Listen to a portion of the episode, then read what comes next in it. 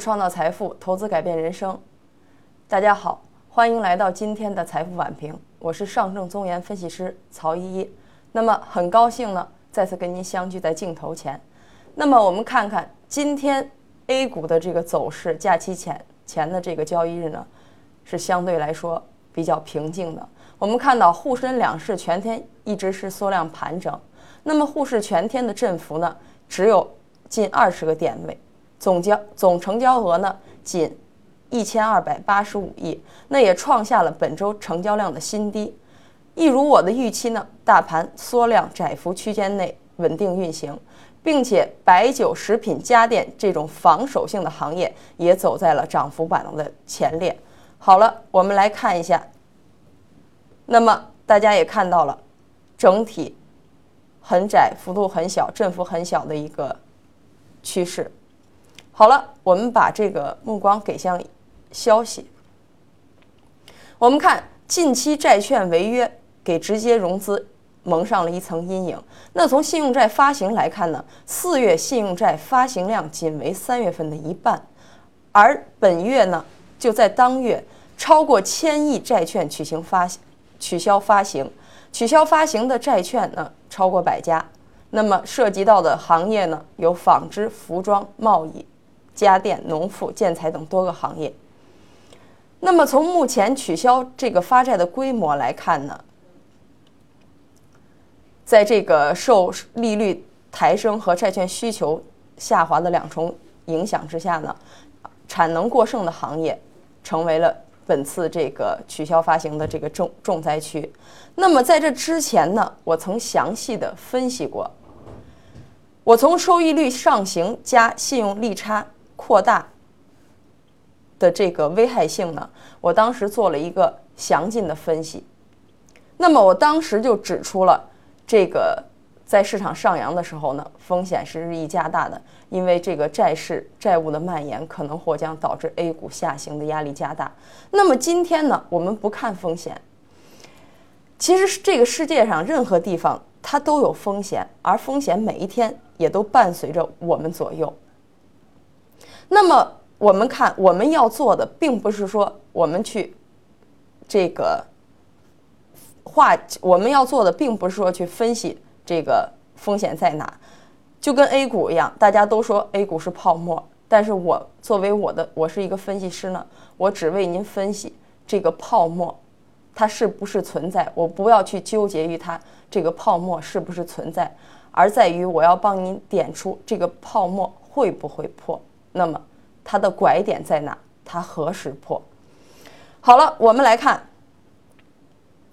那么，首先我们引入两个概念，第一个就是信用违约互换，它是 C CDS。那么这个概念呢，它是叫信贷违约掉期，目前也是全球最为广泛的这个场外信用衍生品。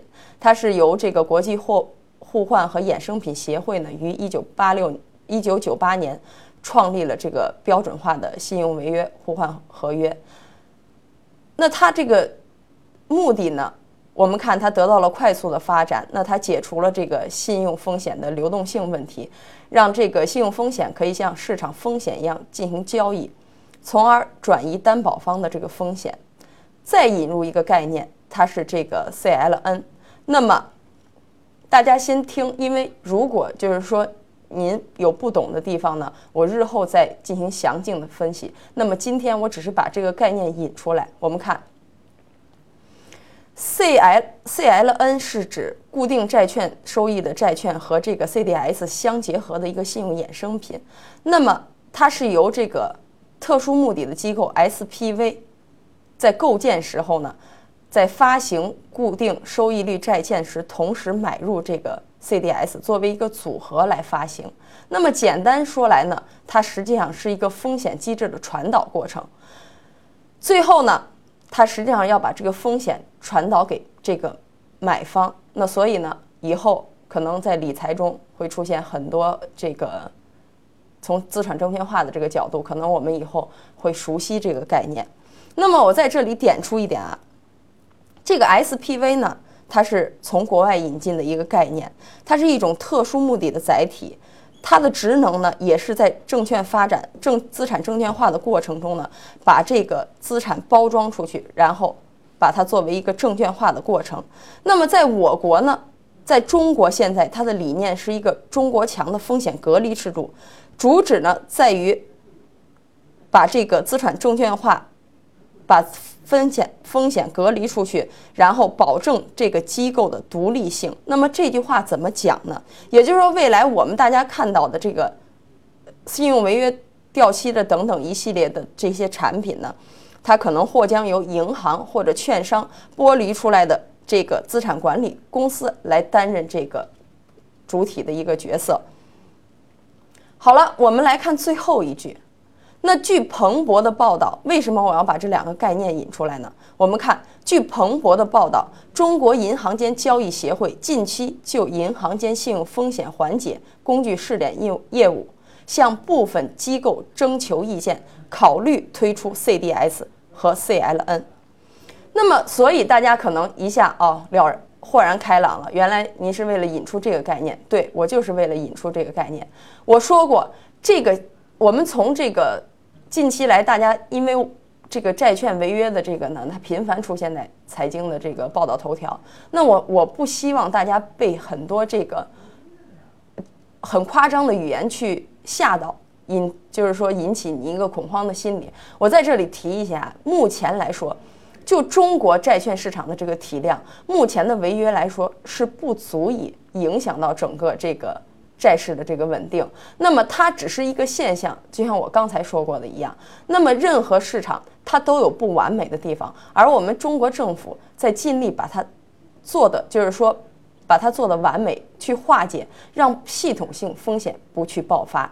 那么我们看，所以说中国政府就是之前在我一直提到今年二零一六年的政策方针里，其实资产证券化也是二零一六年的一个主基调。所以呢。我们在做 A 股，应该把这个目光放到我们何时进场和出场。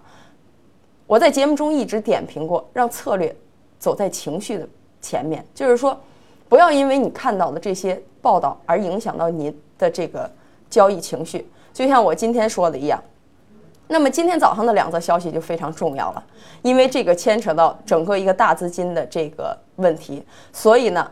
它进而对 A 股形成了一个强有力的下轨，因为大资金这个推迟改制度和这个推迟更换交易系统呢，它实际上真的是从市场的信心去为它，我屏幕上方筑的这道底。那么总体说来呢，我们看，我说一下啊，就是基于近期大宗商品与 A 股的这个冰火两重天呢，那根据国家。维稳政策的政策性的方针指向，预计监管层应该不会在假期内再去放大招，也就是说，不会很大概率上不太会有这个重要的新闻在这个时候引出。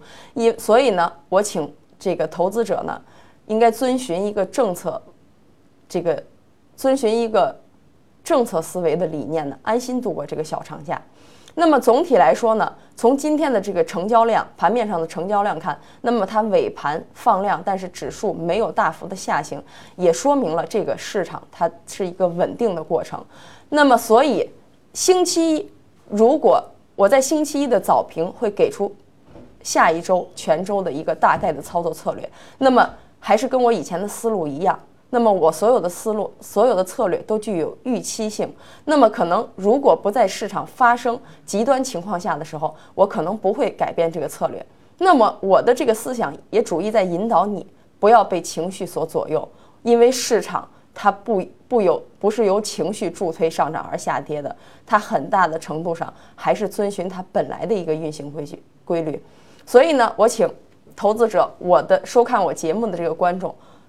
就是说，您能安下心来过一个周末之后的下一周呢？咱们再继续在这个没有硝烟的战场上去战斗。我提醒一句，就是说，在周一早上我会说，就是说不要被这个盘中的这个恐慌所吓倒。这也就是说，我今天做节目的重点。好了，那马上长假该来了。预祝各位在假期有一个愉快的心情。那么下周以来，跟着我的思路跟着我的思路，咱们在 A 股进行高抛低吸，择时选择变盘点，进而去抉择仓位。那么今天的节目就到这里，如果有任何疑问呢，请拨打这个屏幕上方的电话零幺零五八三零九幺八幺。好了，谢谢大家的观看。证券之星，让投资更简单。